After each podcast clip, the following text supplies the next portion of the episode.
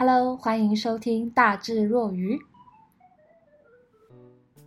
我是大智若愚的若愚，跟你分享我在美国湾区生活的点点滴滴。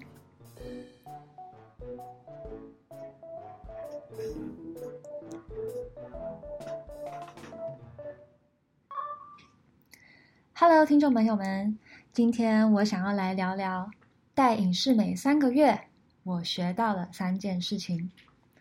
不知道听众朋友们，你们的牙齿是整齐的吗？有没有因为不整齐而带给你什么意外的故事呢？或者是你有没有戴过牙套呢？戴牙套这件事情，其实在我小时候就已经有不少人跟我提过了。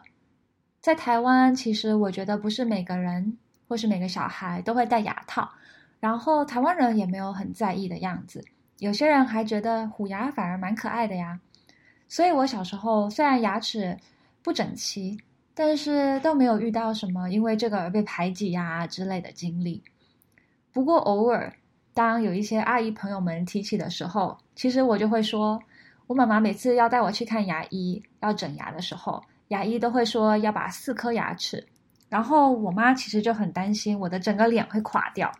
Again，其实这个说法被我现在当牙医的弟弟全然否认，但是因为这个缘故。我妈妈就一直没有让我在成长过程中真的去整牙。然后刚来美国的时候，其实我很不喜欢看牙医，因为每个美国牙医看到我的牙齿都一定会念我。我记得印象很深的一次，就是一个印度的女牙医，她说：“现在当今科技这么发达，你为什么要忍受这么不整齐的牙齿呢？”然后我的心中 OS：“ 我说天啊，我的牙齿。”真的有这么罪恶吗？其实我一直也没觉得很困扰，反而还觉得我的牙齿还挺有特色的哈。因为美国人的牙齿都是清一色整过的人工牙齿。不过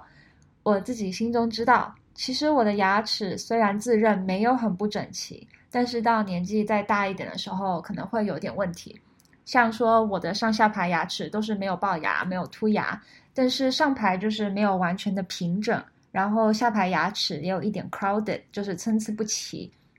很容易清不干净。然后最神奇的地方，其实是我的左边的牙齿有两颗是并排的，然后外表看不出来，也没有很歪。然后套句我老公的话，其实他在结婚之后才知道我有两颗牙齿是长这样的。但这两颗并排的牙齿就会比较难清，所以我知道就是 as time goes on，就是肯定会有一个大碍。然后你知道，在美国看牙医呀、看医生又是这么的贵，我可不想到时候为了牙齿然后破产。所以，当疫情其实过了一半的时候，在我心中呢，就萌生了这个戴牙套的这个念头，它就已经发芽开花了。然后我就想，在家工作，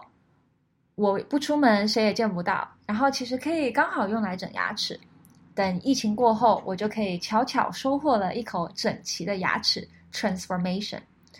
然后我也开始在慢慢的做一些就是戴钢牙套的一些心理建设，所以二零二零二一年的今年初，我就上网评选了几家我家在 San Mateo 嘛，然后附近的矫正牙医，然后其中有两家都说我要拔一颗到三颗，然后得戴传统的钢牙，矫正时间大概是一年半到两年。我有一家这个牙医呢，他是哈佛毕业的，然后他说我可以戴传统的牙套，也可以戴隐适美，然后两个人是一样的价钱，而且他说其实 to be frank，他觉得我戴隐适美就刚好简单美观，然后又省事。我那时候就其实蛮心动的，因为我觉得现在像我在工作啊，有时候需要上 Zoom 或是见到客户的时候，其实戴隐适美比较不会像一个小孩子，所以当时一月的时候前后斟酌了一下。我就选了这家牙医，然后去做矫正。但是其实呢，从选牙医到真正的开始，中间又大概过了四个月的时间。因为我当时一家家的去预约看诊，然后确认看诊之后呢，要确定拔掉哪几颗牙。然后我自己本身智齿也还没有拔掉，所以拔完之后也要休息个几周。当时我是一月确定了，然后四月十九号，快五月的时候。才正式开始了我的隐适美生活，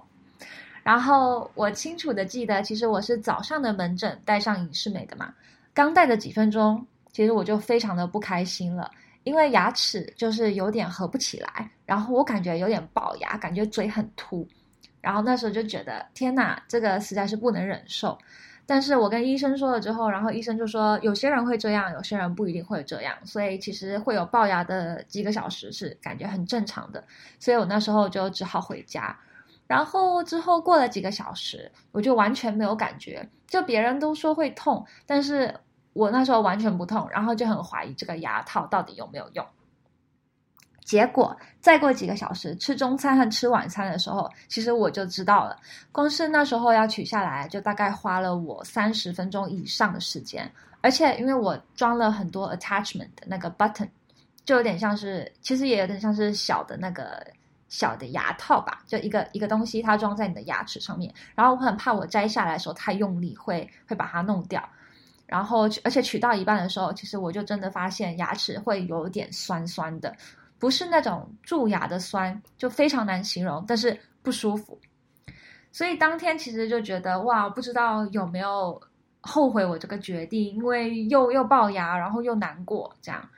但是隔天呢，我就从之前花三十分钟取下来，然后现在花十五分钟就可以取下来，然后再隔天，我花了五分钟，其实就大概能取下我的隐适美牙套了。戴到现在，我其实戴了十二周，整整三个月的时间，我已经非常的习惯隐适美的。如果要我说，其实我觉得戴隐适美让我学到的三件事情呢，是第一个，其实戴隐适美的痛呢是完全可以忍受的。我的诀窍就是在晚饭睡前更换一个新的一轮的牙套，然后吃一颗止痛药去睡觉。隔天睡醒的时候呢，其实你就会发现牙齿大部分的移动都完成了，然后再取下来的时候就比较不会痛。千万不要在戴的戴新一轮牙套的十二个小时内取下来，因为这就是我当时候第一天戴会很痛的原因，就是牙齿它还在 move，然后你就把它取下来，然后再戴回去的时候。那个的痛真的是不能说撕心肺裂，因为也没那么痛，但是就不舒服。然后再来就是，我也发现就是每七天换一副的话，有几副其实真的会比较痛一点，可能就是那次它的那个牙齿的调整就是比较大，所以就会比较痛。不过总体来说，其实真的是完全可以忍受的，我也不会叫它是痛，就是不舒适是可以忍受的。然后再来第二个话，就是其实戴隐适美吃东西呢，感觉会比传统的牙套更麻烦，但是可以事先想好你要怎么吃。会麻烦的原因是因为其实你拿下来摘取这些都已经不麻烦了，如果你知道怎么摘、怎么取下来，但是就是你拿下来的时间呢，是不能超过两个小时的，所以就是你得在两个小时，你想想要刷牙。然后要要吃早餐、中餐跟晚餐，然后有可能你还想喝个饮料啊，吃点零食啊，晚上有时候要 party 啊，其实就会比较麻烦。那我自己的话呢，就是我是一个喝奶茶新人，我每天一定要泡一杯奶茶，红茶加牛奶，然后之前都要喝半天。但是自从带了隐适美之后呢，呃，我其实就会吃得比较快，然后喝东西的时候就会在吃东西的时候一起喝。其实我也发现，就是这样可以减少一些额外糖的一个摄入，所以蛮好的。我现在就已经渐渐习惯了这样吃，这样喝。然后除此之外，其实在外面吃东西的时候，我一定会跟朋友说我要拿掉隐适美咯，这些，要不然他们就会以为我手伸进去嘴巴就会比较不雅观。然后同时，其实我也会每次都一定会准备一包。牙套包专门放我的牙刷呀、洁牙杯子啊、清洁发泡錠，还有牙线等等这些，就是做好牙齿的管理。然后，如果说真的是比较麻烦，需要喝酒啊、party 啊，或者是有时候野外露营的时候，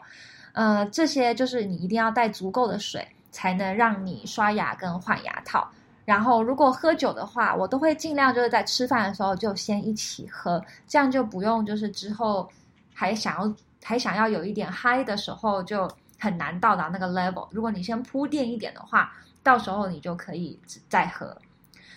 最后一个的话，我觉得戴隐适美其实就是需要耐心。我觉得戴钢牙，传统的钢牙也是一样的，就是刚戴的几周，我完全看不出牙齿有什么样的变化。但是 slowly by slowly, time over time，我老公就先发现有点不一样。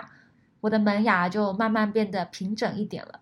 而且因为我有把我并排的一个牙齿先拔掉一颗嘛，所以当时其实我在隐适美之前就非常的伤自尊心。I took a confidence hit，因为有个洞的牙齿就看起来比之前没整的时候还更不整齐。不过现在就是过了三个月，我已经可以明显看到这个洞呢，就是在慢慢的变小。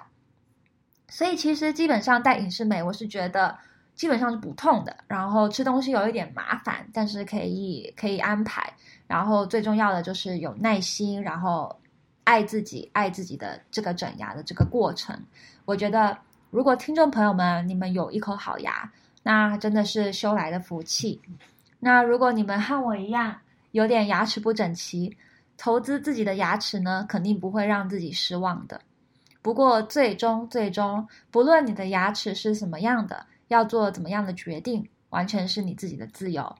以上就是我目前戴隐适美的一些小小的感想。如果你喜欢我的 Podcast，记得 subscribe 这个 channel。大智若愚。如果你有任何其他想法，或是想要跟我分享，欢迎来信 j o y u h o u at gmail dot com。我们下次见，拜拜。